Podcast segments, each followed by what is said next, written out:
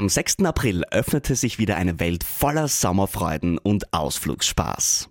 Mit der Kärntencard hast du die Möglichkeit, 126 Ausflugsziele gratis zu besuchen. Egal, ob du ins Mittelalter auf der Burg Hoch Osterwitz eintauchen möchtest, den Fahrtwind auf Kärntens schönsten Panoramastraßen spüren willst, mit den Bergbahnen die tollsten Wanderwege erkunden willst oder lustige Stunden in einer Trampolinhalle verbringen möchtest. Bei der Kärntencard ist für jeden was dabei. Am besten gleich im Onlineshop die Karte aufladen und unvergessliche Ausflüge erleben. Dein Sommer in Kärnten wartet auf dich.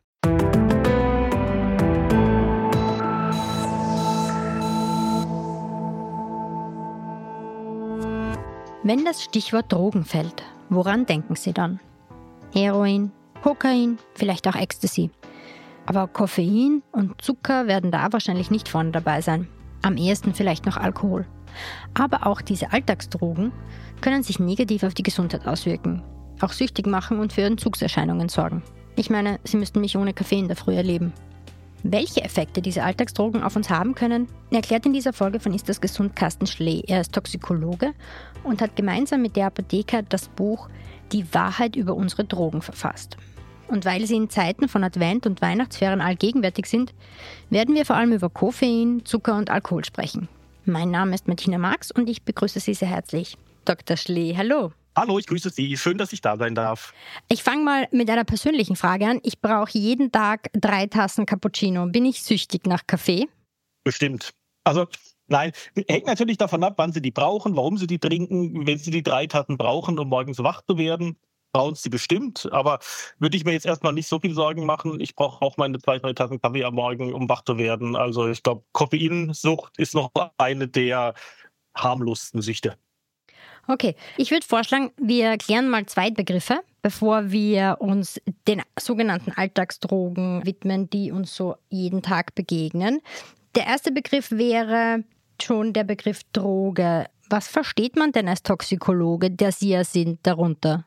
Also es gibt unheimlich viele Definitionen für Droge. So diese, diese ursprünglichste ist natürlich als Drogen werden Blätter, Blüten oder Wurzeln definiert, die man zur Herstellung von Medikamenten, Heil- oder Anregungsmitteln verwendet wo das Wort Droge herkommt. Das meinen wir aber jetzt natürlich nicht, wenn wir umgangssprachlich von dem Wort Droge reden, ähm, umgangssprachlich wird das Wort Droge häufig für süchtig machende Substanzen oder rauschähnliche oder Substanzen mit rauschähnlicher bzw. bewusstseinserweiternder Wirkung ähm, beschrieben. Ich weiß, dass da viele Wissenschaftler, die Fachgespräche führen, nicht ganz zufrieden sind mit dieser oberflächlichen Definition, aber ich glaube, so im Alltag kommt man da ganz gut klar mit. Genau. Und die nächste Frage wäre dann, Wann sprechen wir von Sucht? Weil Sie haben jetzt auch das Wort süchtig machend in den Mund genommen. Was ist denn das genau? Ja, also da gibt es auch wieder sehr viele Definitionen, je nachdem, wie man nimmt, ob man die amerikanische Vereinigung von Psychiatern nimmt oder ähnliches. Ich glaube, was wir umgangssprachlich unter Sucht verstehen, ist, wenn wir Entzugserscheinungen haben, wenn wir einen bestimmten Stoff, eine bestimmte Droge nicht mehr zu uns nehmen. Und das können körperliche Entzugserscheinungen sein, also dass wir es richtig merken, durch Kopfschmerzen, durch Zittern oder ähnliches, oder auch psychische Entzugserscheinungen, ne? dass wir ein unbändiges Verlangen nach irgendwas verspüren. Hm, der Kaffee in der Früh, ne? ja, es ist übrigens, äh, Kaffee finde ich total spannend, weil ähm, es gibt eine Studie, die sagt, also viele Leute sagen ja, sie kommen morgens mit ihr, also ohne ihren Kaffee nicht mehr klar. Und sie brauchen unbedingt diesen Kaffee, um wach zu werden. Da ist sicherlich was dabei. Also wenn man an Kaffee gewöhnt ist, braucht man sicherlich auch ein, zwei Tassen, um auf seinen Normalpegel zu kommen. Aber viel von diesem wohligen Gefühl, das wir verspüren, wenn wir morgens Kaffee trinken, ist einfach auch eine Linderung unserer Entzugserscheinungen. Wir haben die ganze Nacht keinen Kaffee getrunken. Wir haben ein unbändiges Verlangen danach, vielleicht auch noch ein bisschen unterbewusst. Und da werden diese ersten Entzugserscheinungen, die wir haben, werden gemindert. Und dieses, dieses tolle Gefühl, was man verspürt, wenn man eine heiße Tasse Kaffee in der Hand hält, das hat auch was mit Entzugserscheinungen und Sucht zu tun. Hm. Ich werde meinen Kaffee in der Früh jetzt immer mit etwas anderen Augen trinken. Aber kommen wir jetzt quasi zum Kaffee zurück, beziehungsweise zu richtigerweise Koffein. Sie schreiben in Ihrem Buch, das Sie gemeinsam mit der Apotheker verfasst haben, Koffein ist weltweit die am häufigsten verwendete legale, psychoaktiv wirkende Droge. Was macht denn ja. Koffein in unserem Körper? Also kennen wir alle, wir sagen, Koffein macht uns wacher, macht uns fitter, macht uns, macht uns leistungsbereiter. bei Koffein, finde ich, kann man das ganz schön erklären, wie das funktioniert. Also ich bin jetzt kein Freund von langwierigen biochemischen Erläuterungen, aber Koffein kann man das wirklich ganz einprägsam machen. Und zwar gibt es also vereinfacht gesagt ja natürlich, gibt es Rezeptoren im Gehirn, sind die Adenosinrezeptoren. An diese Rezeptoren bindet der Stoff Adenosin und unser Körper, wenn wir, wenn wir kaputt sind, wenn wir körperlich gearbeitet haben, wenn wir, wenn wir unser Gehirn beansprucht haben, schüttet Adenosin aus, diesen Stoff. Adenosin bindet dann an die Adenosinrezeptoren und durch diese Bindung werden wir müde, bekommen wir dieses Müdigkeitsgefühl.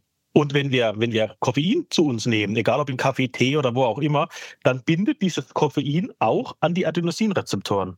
Also anstatt Koffein, äh, anstatt, Entschuldigung, anstatt Adenosin bindet das Koffein an die Adenosinrezeptoren. Nur das Fiese ist, oder das Gute in unserem Fall, das Koffein bewirkt nichts an diesem Rezeptor. Er blockiert den einfach nur. Was bedeutet, wenn der Rezeptor blockiert ist oder die Rezeptoren, kann kein Adenosin mehr dran binden und die müde machende Wirkung durch eine Bindung von Adenosin findet dann einfach nicht statt. Das ist auch übrigens die Erklärung, wenn wir topfit sind, wenn wir acht Stunden geschlafen haben oder zehn, dann bindet ja noch gar kein Adenosin an unsere Rezeptoren, weil wir einfach völlig erholt sind. Dann macht das Koffein eigentlich auch gar nicht so viel, macht uns gar nicht so leistungsbereit. Ne? Da kommen wir wieder zu den Entzugserscheinungen, die dann aber trotzdem gemindert werden natürlich. Mhm. Also Koffein macht uns fitter, macht uns leistungsbereiter bis zu einer gewissen Dosis. Und wenn die Dosis dann natürlich zu groß wird, dann ähm, wird wahrscheinlich auch jeder schon mal ähm, bei sich verspürt haben, dann werden wir zittriger, unkonzentrierter und so ein bisschen fahriger. Mhm. Das heißt, die Dosis ist auf alle Fälle ausschlaggebend. Was kann denn, klingt jetzt ein bisschen blöd, aber was kann denn äh, Koffein oder ein zu viel an Koffein triggern? Also welche negativen Auswirkungen können da entstehen? Also es gibt bestätigte Todesfälle durch Koffein. Das ist so. Zu viel Koffein kann töten. Jetzt müssen wir uns aber nicht mega viel Sorgen machen, weil man sagt, so ungefähr für einen gesunden Menschen sind es 10 Gramm Koffein, ne, die man aufnehmen muss, um zu sterben.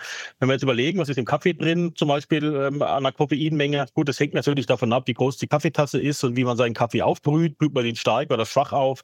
Aber ich sage mal so ungefähr 100 Milligramm Koffein ist in so einer, in so einer mittelgroßen Tasse Kaffee. Jetzt rechnen wir mal 100 Milligramm Koffein, um auf 10 Gramm zu kommen, immer 100 Tassen Kaffee trinken. Das schafft man quasi nicht.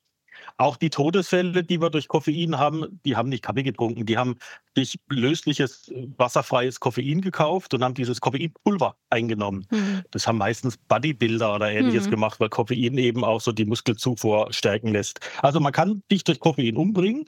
Gibt auch Fälle, wo Leute verstorben sind durch weniger Koffein, durch so ein knappes Gramm. Ähm, das sind dann aber meistens Leute gewesen, die schon eine, eine Herzmuskelschädigung hatten. Mhm. Und ich glaube, das kann man sich ganz einfach vorstellen, wenn man sowieso schon eine Herzmuskelschädigung haben, vielleicht sogar eine unerkannte, ne?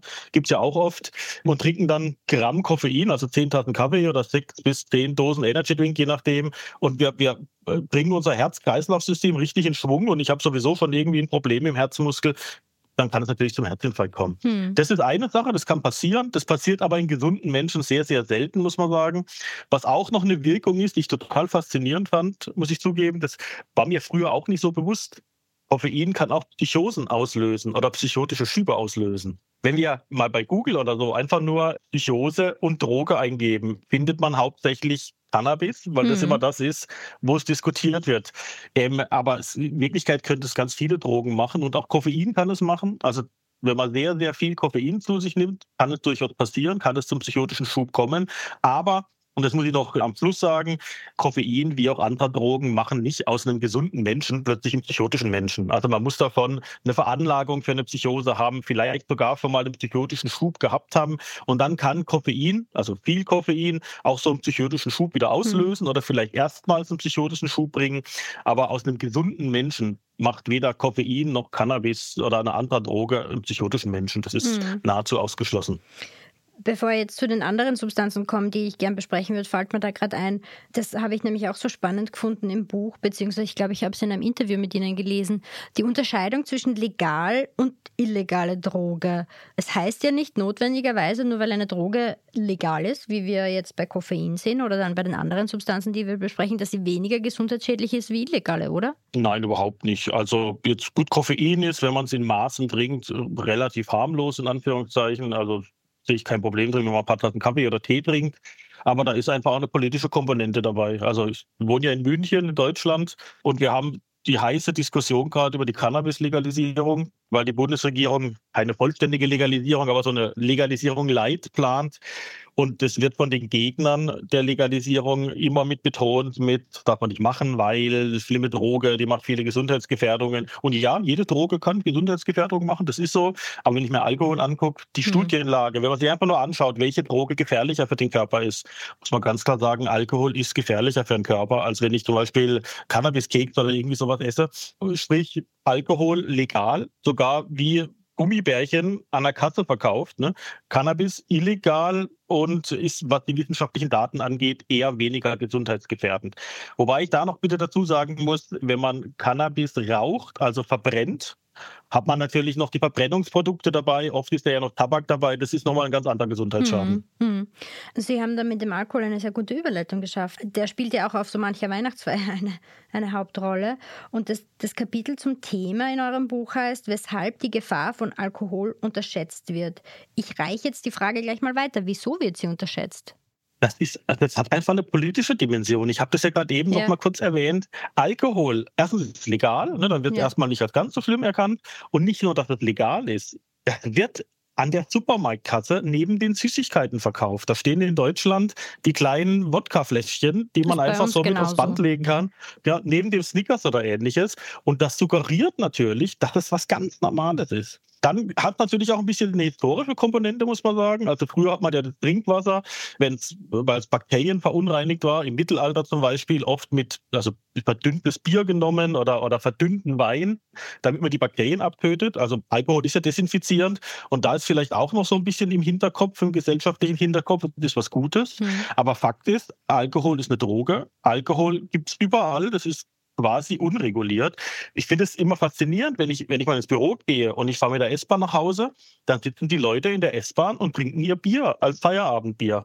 Und für viele Leute, ich habe ich hab letztens hab ich ein Interview gegeben, rein nur über Alkohol, und da habe ich mir mal die Kommentarspalte drunter durchgelesen.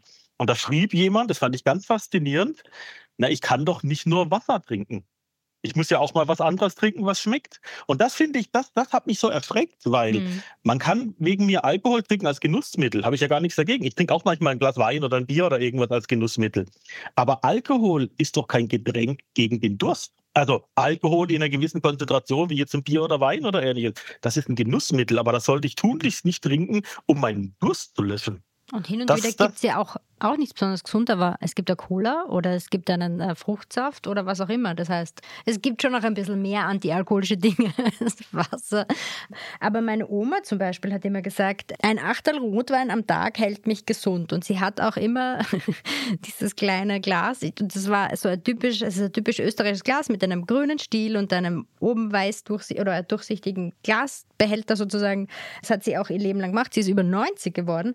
Aber das stimmt ja so nicht, oder? Das ist doch ein, ein Sprichwort, das viele Leute oder vor allem ältere Leute immer noch sagen. Aber das ist doch, entspricht doch nicht der wissenschaftlichen Basis, oder? Nein, das ist, das ist widerlegt. Also es kommt von Studien, wo man früher versucht hat, so ein bisschen Korrelationen zu finden, also Zusammenhänge zwischen Alkoholkonsum und einem gesunden Leben. Ähm, man hat dann zum Beispiel verschiedene Studien gefunden, wo man gesehen hat, Menschen, die in Frankreich leben, äh, am Meer, leben eher ein bisschen gesünder, leben ein bisschen länger, haben weniger Herz-Kreislauf-Erkrankungen. Da haben wir auch gesehen, die trinken öfter mal einen Rotwein und hat dann gesagt, okay, der Rotweinkonsum scheint für die Gesundheit förderlich zu sein. Das ist widerlegt. Also diese eher gesunde Leben, wenn es denn wirklich so ist, ähm, da gibt es auch unterschiedliche Studien drüber, was, was Krankheiten von Franzosen angeht. Aber wir nehmen jetzt mal an, es würde stimmen. Wenn sowas ist, dann liegt es eher an so einer Lebenseinstellung. Ne? Ich mhm. lasse mich nicht so stressen. Ich, ich esse eher gesund mit viel Gemüse. Ich lasse mir Zeit beim Essen und schlinge nicht irgendwas in mich rein. Also das ist, das ist widerlegt. Und man muss einfach sagen, jedes Glas Alkohol kann einen Gesundheitsschaden verursachen. Jedes einzelne Glas. Zum Beispiel Krebs. Alkohol kann Krebs auslösen. Ne? Macht, so, macht Mundrachenraumkrebs, gibt teilweise Leberkrebs. Jetzt ist es aber natürlich so, wie gesagt, ich trinke ja auch mal ein Glas Wein oder ein Bier, ich habe es ja vorhin schon mal gesagt. Die Wahrscheinlichkeit, dass man von einem Glas einen Tumor bekommt, die ist natürlich nahe Null. Also da ist es gefährlicher, wenn ich in einem Diesellaster wahrscheinlich herfahre und mir eine halbe Stunde mit dem Fahrrad richtig die Dieselabgase einatme. Ich vergleiche das immer mit so einer biochemischen Lotterie. Mhm. Also auch gesunde Menschen, die völlig gesund leben, die kein Alkohol trinken, die sich nur gesund ernähren und Sport machen, können Krebs bekommen. Das ist so. Ne? Also die Menschen haben ein Los in der Krebslotterie. Trinke ich jetzt ein Glas Bier die Woche, kriege ich vielleicht zwei Lose dazu in der Krebslotterie. Trinke ich fünf Flaschen am Tag, kriege ich 500 Lose dazu in der Krebslotterie. Dann sind am Schluss, sagen wir, 505 Lose in dieser Lotterie drin. Dann wird einer gezogen, der Krebs kriegt. Da ist es natürlich total wahrscheinlich, dass der mit den 500 Losen gezogen wird, also der, der die fünf Flaschen am Tag trinkt. Es kann aber genauso gut sein, dass dieses eine losgezogen wird, von dem der überhaupt keinen Alkohol trinkt. Also ist, wir, wir, spielen immer mit Wahrscheinlichkeiten. Mhm. Ich höre das auch beim, beim Tabakrauchen oft, wenn es immer heißt, ja, ich rauche weiter. Es gibt Leute, die sind 100 geworden und die waren nie krank oder ähnliches. Wird immer Helmut Schmidt aus Deutschland natürlich genannt, wobei der auch nicht gesund war, muss man ganz ehrlich sagen. Der hat auch COPD und ähnliches gehabt. Aber ja, der hat, die haben halt einfach Glück gehabt. Wenn die keinen Tumor gekriegt haben und gestorben sind, haben sie einfach Glück gehabt. Aber die Wahrscheinlichkeit, dass sie einen hätten kriegen können, ist einfach höher. Und dann höre ich, und dann höre ich mit meinem Monolog von auf, okay. ich, ich kriege immer Vorwürfe, wenn ich Leute aufkläre. Das ist immer, ah, jawohl, du willst uns was verbieten oder du willst uns Panik machen, du willst uns Ängste machen. Da sage ich immer, nee, das will ich gar nicht. Ich will einfach aufklären, dass ihr Bescheid wisst, dass es ein Risiko gibt. Ihr könnt euch doch selbst entscheiden, ob ihr hm. das macht. Ihr könnt selber entscheiden, ob ihr raucht, ob ihr Alkohol trinkt oder ähnliches. Aber vielen Leuten ist es einfach nicht bewusst, dass es einen Gesundheitsschaden machen kann. Und ich denke, eine, eine wirklich gute Entscheidung können wir doch nur treffen, wenn wir die Vorteile kennen. Ne, das ist halt ein Genussmittel, also ein Genuss, und aber auch die Nachteile kennen. Und da müssen wir wissen, ne, eine, eine, eine Risikoabwägung machen, ist es mir das wert oder nicht. Ja. Das machen wir ja sowieso täglich, auch wenn wir Auto fahren. Ne? Überlegen wir uns, kann ich einen Unfall haben? Ja, nein, klar kann ich, aber das Risiko ist mir wert. Und genauso mache ich es halt bei Alkohol auch. Hm. Also Aufklärung, das Maß aller Dinge meines Erachtens, aber um Gottes Willen keine Ängste oder Panik führen oder so. Dass Alkohol mit Krebs in Zusammenhang steht, haben wir eh schon gesagt, aber auch andere chronische Probleme auslösen kann. Ihr schreibt ja auch von der Alkoholvergiftung, beziehungsweise schreibt, dass quasi ein Vollrausch eigentlich schon eine Alkoholvergiftung ist. Wie genau würden Sie das am Laien erklären? Also mal ganz, ganz platt gesagt, eine Vergiftung ist es, wenn ich irgendeinen Stoff zu mir nehme und ich habe negative körperliche Auswirkungen. Ne, das kann reversibel sein, also wieder rückgängig gemacht werden, aber ich habe negative körperliche Auswirkungen.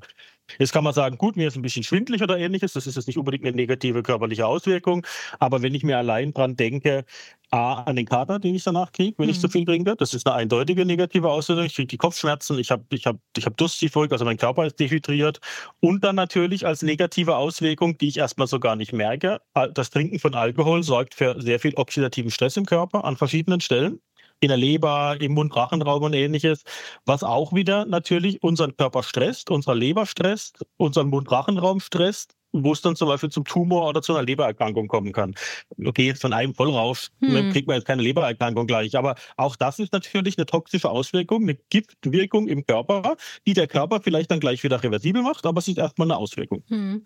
Und was ja auch dazu kommt, glaube ich, was deswegen eine Vermutung von mir, weswegen äh, Menschen mit Alkohol so manchmal so sorglos umgehen, ist ja, Du siehst ja die Effekte, die ein längerer Alkoholkonsum, ich will es jetzt gar nicht mehr Genuss nennen, weil Genuss ist was anderes. Ein längerer Alkoholkonsum, den siehst du ja nicht notwendigerweise. Naja, okay, du hast einen Kater am nächsten Tag, aber die wirklichen körperlichen Auswirkungen, das geht ja oft über Jahre. Und dann tue ich mir natürlich leicht zu sagen, okay, das eine Glasel geht sich schon nur aus, weil einfach, das ist ein bisschen ähnlich wie beim Rauchen, oder? Weil die unmittelbare, wirkliche gesundheitliche Einschränkung ja erst Jahre später folgt. Ja, als beste Beispiel wieder der Krebs, der Tumor, den kriege ich 20, 30, vielleicht sogar 40 Jahre später. Das heißt, wenn ich den später habe, dann beziehe ich, also ich erstens beziehe ich ihn vielleicht gar nicht mehr auf was, was ich vor 20 Jahren gemacht habe. Und ich kann es ja oft auch gar nicht hundertprozentig sagen. Ne? Mhm. Ne? Wenn ich jetzt irgendwie einen Leberkrebs habe, ich kann nicht hundertprozentig sicher sagen, woher der kommt. Klar, mhm. wenn ich weiß, der Mensch hat viel Alkohol getrunken, äh, sag mal, ist es sehr wahrscheinlich oder ist es wahrscheinlich, dass er daher kommt, aber merkt es 20, 30 Jahre später. Auch eine Fettleber oder eine kaputte Leber, eine, eine eingeschränkte Leber, merke ich Jahre später erst. Also mhm. die unmittelbare Auswirkung ist erstmal nur ein Rausch, ist ein bisschen schwindlig, ne, vielleicht ein kleiner Kater, aber was wirklich lebensverändernd oder lebenseinschneidend sein kann, merke ich erst sehr viel später. Das mhm. ist generell ein Problem bei solchen Stoffen, die, die chronisch wirken. Ich weiß, das ist jetzt eine sehr dumme Frage, glaube ich, aber wie viel sollte ich denn eigentlich trinken? Oder was ist denn im besten Sinne unbedenklich? Das ist überhaupt keine dumme Frage, das ist eine total super Frage. Also, also wie viel unbe unbedenklich ist nichts. Ne? Aber es gibt, ja, es ist so, aber es gibt natürlich so ein bisschen ähm, Ratschläge von verschiedenen Organisationen, die einfach sagen, naja, am Anfang von einem Glas Alkohol, da verschwindet das Risiko für, für einen Krebs oder so im, im Grundrauschen. Also das ist quasi gar nicht messbar, das Risiko, weil das so gering ist. Und irgendwann ist es so viel. Und da gibt es zum Beispiel die Deutsche Hauptstelle für Suchtfragen die gibt so ein Maximum an, was man an Alkohol trinken sollte, um das Risiko noch so im Rahmen zu halten. Die gibt an, dass man an mindestens zwei Tagen in der Woche gar kein Alkohol trinken soll. Also man soll maximal an fünf Tagen Alkohol trinken und dann auch nur, sag ich mal, je nachdem wie schwer man ist, Frauen ein kleines Glas Wein oder Männer vielleicht so ein, so ein größeres Bier am Tag hm. maximal. Das erscheint mir ehrlich gesagt selbst als ein bisschen viel. Mhm. Ne, fünf Tage Alkohol, aber das ist so das, was zum Beispiel diese deutsche Hauptschule für Suchtfragen ausgibt. Und das finde ich aber auch schon wieder bemerkenswert, dass man das so als Maximales ausgibt, was man trinken sollte, was ja auch bedeutet, dass manche Leute da runterkommen müssen nach diesem Bereich. Das ist für mich was, das ist einfach wirklich viel. Mhm. Ich, so Alkohol sollte nie eine Gewohnheit werden. Ne? Das sollte meines Erachtens was Besonderes sein. Das kann man sich gerne mal am Wochenende gönnen oder irgendwie sowas, aber sobald Alkohol zur Gewohnheit ist, wie andere Drogen, aber natürlich auch, sie werden einfach zur Gewohnheit, das gehört dazu. Ne? Ich brauche meinen Alkohol abends, um abzuschalten oder ähnliches. Kann man sich eigentlich schon mal Gedanken machen über sein Trinkverhalten. Hm. Das Bier in der S-Bahn ist immer noch in meinem Hinterkopf. Aber das ist jetzt so eine bayerische Eigenheit. Ne? Das ist in, ja, in Bayern ist das. Ich, ja. ich, befürchte, dass wir uns dann nicht so viel auseinander bewegen in Bayern und Österreich. okay. Kommen wir noch zum Zucker. Und der ja. ist ja in dieser Zeit allgegenwärtig in Form von Keksen. Ist denn Zucker wirklich eine Droge? Weil ich weiß, dass Sie das in Ihrem Buch ja auch ansprechen. Das ist total die richtige Frage. Eigentlich geht die Hälfte bis drei Viertel, na sagen wir die Hälfte, unseres Kapitels über Zucker um die Frage, ob Zucker überhaupt eine Droge ist. also alle anderen Drogen sind wir uns einig, ne? das sind Drogen. Klar, da sind harte Drogen dabei, wie Kokain, Crystal Meth oder ähnliches. Und da sind dann eben Alkohol und Koffein und alles dabei. Da ist man sich auch einig, dass es Drogen sind, auch wenn das viele Leute nicht hören wollen. Aber Zucker ist ein bisschen strittig. Warum ist es strittig? Auf der einen Seite haben wir Erfahrungsberichte von Menschen, die einfach sagen, ich, ich esse immer mehr Zucker und Schokolade. Ich weiß, es tut mir nicht gut, aber ich muss es essen, ich kann nicht aufhören. Also so eine typische Substanzgebrauchsstörung, wie man auch sagt. So das geht schon so richtig Richtung Sucht ich, ich nehme etwas ein, obwohl ich weiß, das schadet mir. Und dann gibt es auch noch wirklich wissenschaftliche Hinweise. Also ich sage jetzt manchmal einen, ein wissenschaftlicher Hinweis ist, wenn ich Zucker zu mir nehme, dann aktiviere ich das Dopamin-Belohnungssystem im Gehirn. Und man weiß, also Dopamin ist so der Botenstoff, der für Lust, der für Freude, für, für Wohlempfinden da ist. Und der wird eben auch aktiviert, wenn ich typische Drogen nehme. Mhm. Das ist ein ganz wichtiger Punkt in unserem Drogenbelohnungssystem. Jetzt kommen die anderen Leute, die sagen, naja, so genau kann man das nicht sagen. Jetzt nenne ich auch einfach mal nur zwei Beispiele. Fange gleich wieder mit dem Dopamin an. Zucker aktiviert zwar dieses Dopaminbelohnungssystem, aber viel weniger als zum Beispiel Heroin oder, oder Kokain oder ähnliches. Also das sind wirklich, das ist nicht nur das Doppelte oder das Dreifache weniger, das geht wirklich in Zehnerpotenzen, dass das hm. weniger aktiviert wird. Das spricht da natürlich dagegen. Da muss man noch sagen, Dopamin ist halt immer im Spiel, wenn was Schönes da ist. Also wenn ich jetzt, wenn ich mich auf den Podcast gefreut habe, dann hat, wird auch Dopamin ausgeschüttet. Wenn ich in Bergen wandern gehe, wird Dopamin ausgeschüttet. Also ist das dann auch eine Sucht? Fragezeichen. Bin das yeah. nicht podcastsüchtig, bin ich mir relativ sicher. Dann muss man auch noch sagen, Zucker ist einfach lebensnotwendig für uns. Zucker ist die einfach verfügbare Energie, egal was wir essen. Der Körper bricht am Schluss auch in Zucker, ne, in einfache Zuckermoleküle auf, um uns mit, mit einfacher Energie zu versorgen. Und da geht es um eine Frage der Definition. Kann etwas, was wir lebensnotwendig brauchen, per Definition eine Droge sein, ein Rauschmittel sein, was vielleicht ein anderes Wort ist für eine Droge. Auch da sind viele Leute skeptisch. Also die mhm. Definition, also die, die, die, auch die Wissenschaftler, die wirklich lange, schon seit Jahren darüber forschen, sind sich nicht einig. Und da gibt es wirklich teilweise hitzig geführte Diskussionen auf Kongressen oder auch in, in wissenschaftlichen Zeitschriften. Ich denke, also meine persönliche Meinung ist, Zucker hat durchaus hat übermäßiger Zucker durchaus einige Hinweise darauf, die drogentypisch sind, ne, die, die suchttypisch sind, aber es ist beileibe nicht so eindeutig wie jetzt bei irgendwelchen anderen Stoffen, ne, wie Koffein oder Alkohol oder ähnliches. Mhm. Und es gibt ja auch unterschiedliche Formen von Zucker. Und dann wird ja oft gesagt, ich meine, ich weiß, ich sage es meinen Kindern ja auch, wenn sie Hunger schreien, dann sage ich dann, iss mal ein Obst, ich will aber was anderes. Meistens dann oh. irgendwas Süßes. Ist Fructose der bessere Zucker? Eher nein. Also mit Fructose wird ja oft Werbung gemacht. Wenn ich mir irgendein Produkt kaufe, das ist dann nicht mit Glucose, also dem Traubenzucker, dem herkömmlichen oder mit Kristallzucker gesüßt, sondern mit Fructose, dem Fruchtzucker, dann steht oft ganz groß drauf, mit der Süße aus Früchten. Und das soll positiv klingen. Ne? Frucht ist ja was Gesundes, ne? da sind mhm. Vitamine und alles drin. Also erstmal muss man sagen, das ist auch ein Zucker, ne? nur eben ein anderer Zucker. Der ist erstmal nicht per se besser oder schlechter. Das Problem bei, Glu bei Fructose ist aber, der wird ein bisschen anders abgebaut im Körper. Also Glucose zum Beispiel, wenn ich das aufnehme, geht es relativ schnell in den Blutstrom und da kann Glucose relativ schnell als Energie genutzt werden. Fructose hingegen gelangt über den Dünndarm in die Leber und dort muss die Fructose erstmal umgewandelt werden, unter anderem in Glucose, die dann wieder ins Blut mhm. übergeht, wo ich als Energie gewinnen kann aber auch in bestimmte Bestandteile von Fetten.